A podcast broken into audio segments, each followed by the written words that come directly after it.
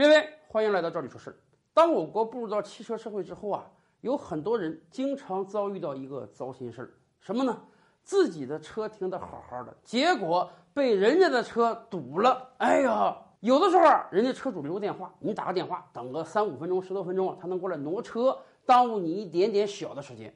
有的时候啊，这个电话要么打不通，或者说打通之后了，人家跟你说他远在十万八千里之外，得一俩点儿才能过来给你挪车，哎，生生的就把你堵进来，耽误了你很多的时间。最后，不管是几个小时之后，还是一两天之后，这个车主过来了，把他的车挪走了，哎，客气点的跟你说句好话，说不好意思啊，占你地方了；不客气点的，直接是扬长而去啊！你耽误了这么长的时间，耗费了这么多的精力，你对他不能有任何的索赔，以至于。很多人的心态都变了，很多人一看到自己的车被别人堵门了，哎呀，那真是恨得牙根痒痒，甚至做出了很多不理智的行为。就在前些日子，辽宁鞍山有一户人家自己的车库前面被一个车挡了，打电话找不到人，人家想到了什么办法呢？用好几桶水呀泼了这辆车。东北这个地方现在也是滴水成冰啊，于是泼出来的水迅速的结成了冰，整个把这个轿车冻成了个大冰坨子。哎，我们可以给大家看看这个照片啊。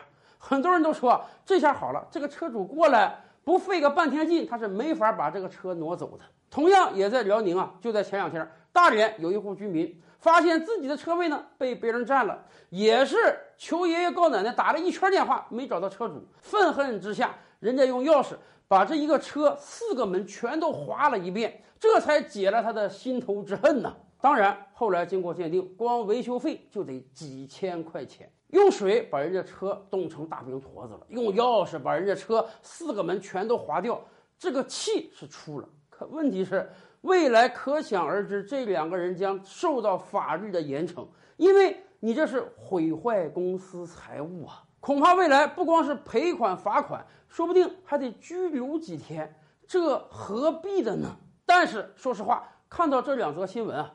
我们多多少少还是感觉到挺解气的，因为几乎平时每个人都有被人堵过的经历啊。虽然你去泼人家，你去划人家，这是违法犯罪行为，这是不可取的。但是有时候我们也真是特别愤恨堵门那些人啊，甚至我们就想，为什么我们的法律对这些人没有严惩的措施啊？是这些人觉得我不就是停个车而已吗？哎，你报警我违停，顶多罚我一百块钱而已呀。可问题是，你给别人带来的损害实在太大了。而现行法律中，我们又没法说啊，因为你堵了我一天，导致我什么生意没谈成，导致我什么事没干，你要给我进行赔偿。我们现行法律中没有这样的赔偿条款，以至于让很多乱停车的人每次乱停车的时候都是那么心里坦荡的。有时候啊，我真是想向。交警部门提些建议，有没有可能我们每个城市啊多搞一些拖车？